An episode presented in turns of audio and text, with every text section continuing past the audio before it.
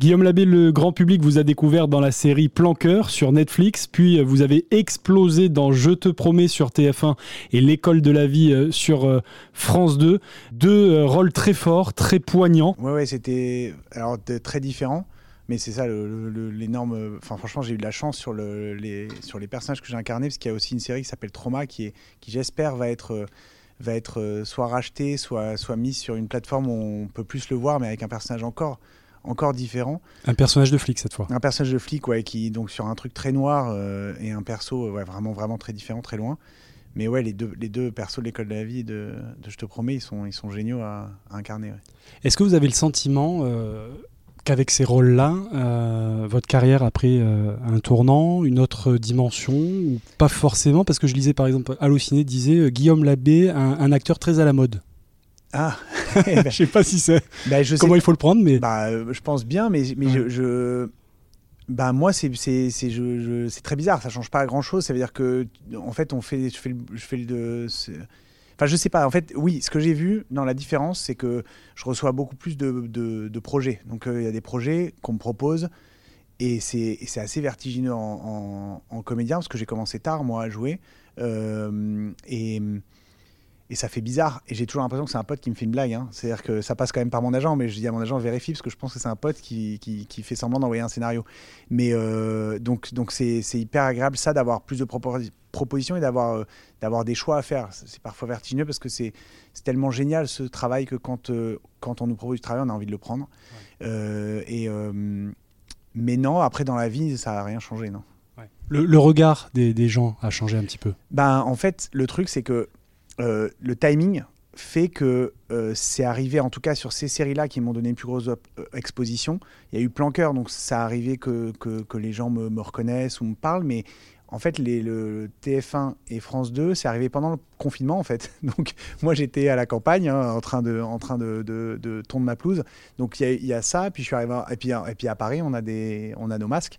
Donc, en fait, franchement, le regard des autres, les restos sont fermés, les bars. Donc c'est là maintenant, c'est là quand je vois le public. Que vous réalisez. Bah, quand on m'appelle Guillaume et qu'on me demande un autographe ici, c'est marrant parce que c'est comme une onde de choc après. Après, Donc du coup, j'ai pas du, je vis pas du tout euh, quelque chose de, de, célébrité ou de quoi que ce soit. C'est Ça arrive là. Alors, je te promets, euh, saison 2, euh, en cours de tournage ou qui va commencer là bientôt Ça commence mardi. Ouais. Vous avez hâte? Très, ouais, ouais, très, très hâte. Très hâte parce qu'on a, on a, on travaille on est en lecture depuis un moment pour bosser, on parle du personnage, puis moi, les textes, ça fait un moment que je les ai, donc je les travaille. Donc là, euh, c'est le moment où j'ai envie d'arrêter de travailler intellectuellement et d'oublier toutes mes notes et mes volontés, d'arriver sur le plateau et de vivre. Donc euh, ouais, c'est le moment du kiff, c'est le moment où on tourne et on vit. Alors dans Je te promets, euh, on le rappelle, vous, vous interprétez un, footballeur immature capricieux. Euh, c'est la vraie tête à claque hein, au début, franchement. c'est fou. Et, le personnage évolue euh, beaucoup très rapidement dans la, dans la saison 1, euh, mm. devient voilà plus, plus mature, justement, plus adulte. C'est intéressant à jouer ça. Ah, c'est cette évolution. Bah, c'est bah, le, le, le, le, gros plaisir des, des séries pour moi. C'est la trajectoire du perso et de pouvoir l'amener finement, de faire comme dans la vie des, des retours, des allers-retours. Quoi. On, on, se développe et puis à un moment on retombe. Là d'ailleurs, la saison 2 démarre et, et moi quand j'ai lu au début, j'ai fait waouh, euh, il est très immature. Euh, je l'avais lâché vachement plus mature, le bonhomme. Et en fait, c'est euh, en off, il s'est passé des choses, et puis il retombe, et puis il revient.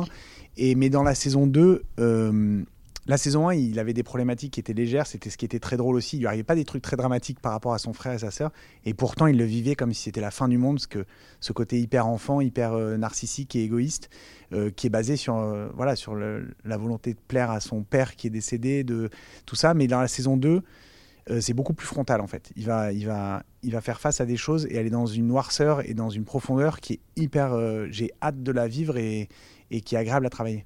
Est-ce que vous vous êtes inspiré euh, d'un footballeur connu pour jouer justement ce côté star capricieuse? Ah non. Moi j'ai pensé à un footballeur.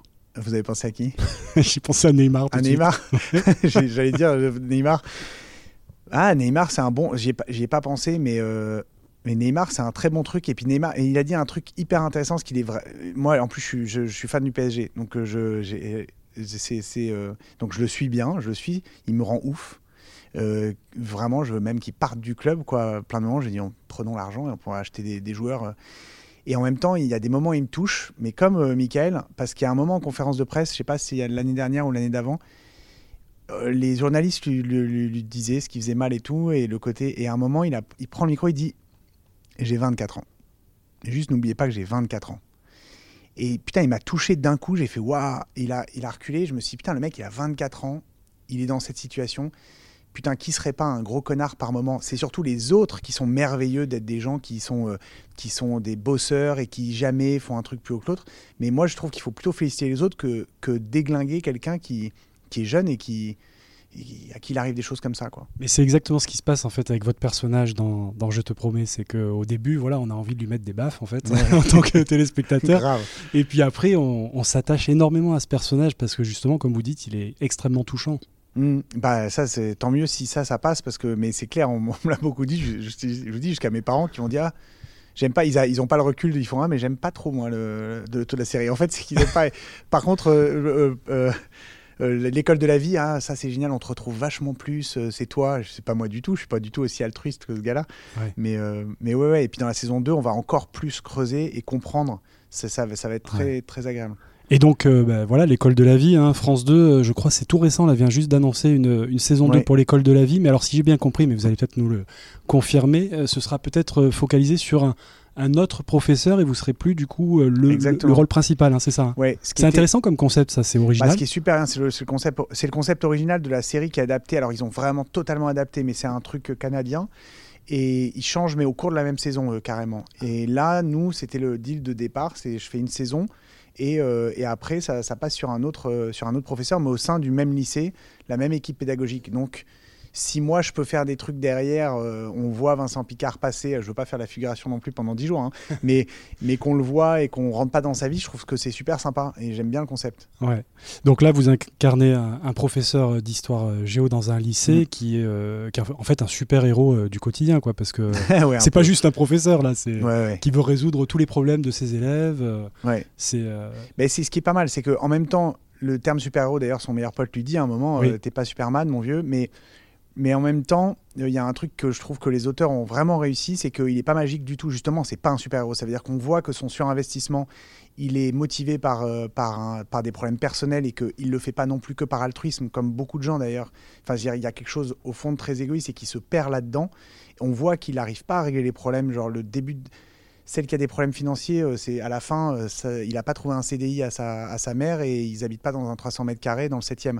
Donc euh, il n'y a, a, pas de truc magique. Il ouvre le dialogue et, il réussit à, à, rentrer en contact avec eux.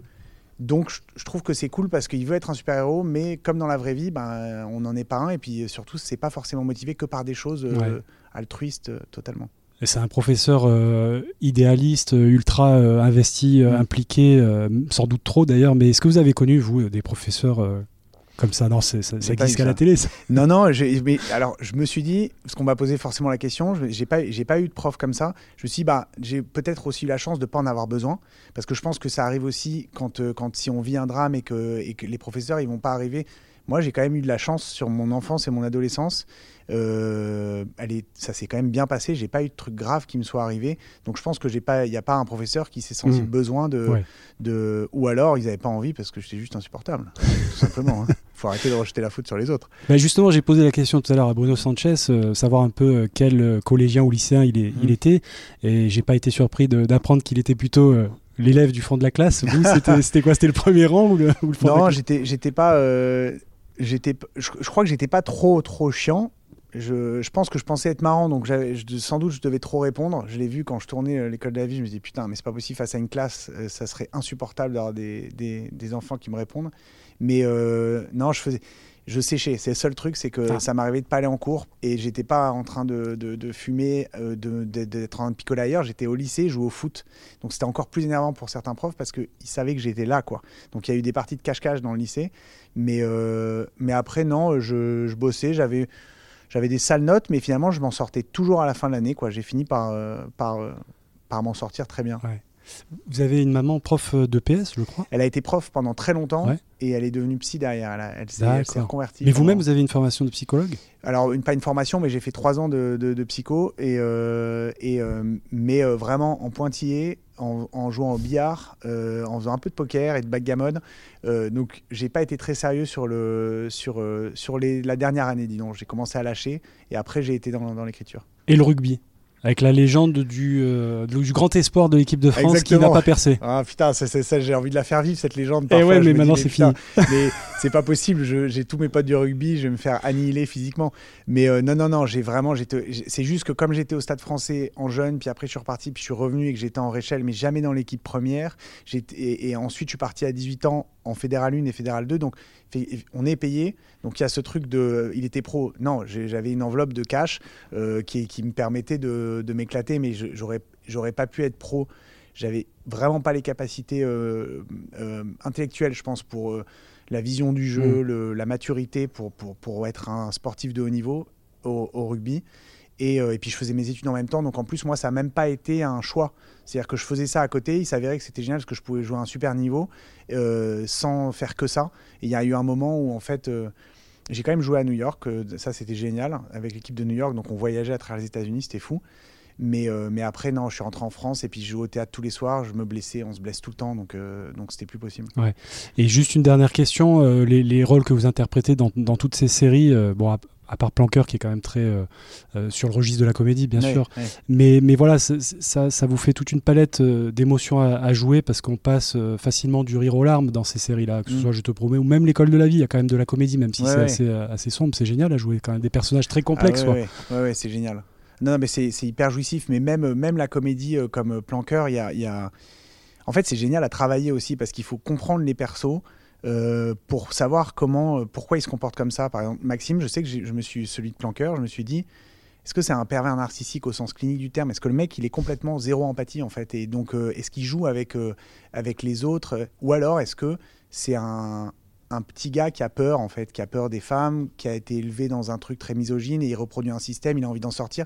Donc, ce boulot, il est même dans la comédie, il est intéressant. Et, et, c'est génial aussi, effectivement, dans l'école de la vie où où je te promets les émotions qu'on ressent. Ça, c'est sûr que quand je reviens dans l'école de la vie et que je, découvre l'appartement, il y a les couches, les vêtements, euh, et que je, peux être, je peux être ému. De repenser à cette émotion en rentrant dans l'appartement, de vivre ça sans le vivre pour de vrai, c'est fou parce que du coup on ressent les trucs dans le corps et tout. C'est comme. Euh, c'est très agréable, ouais. C'est vraiment c'est des trucs géniaux à faire.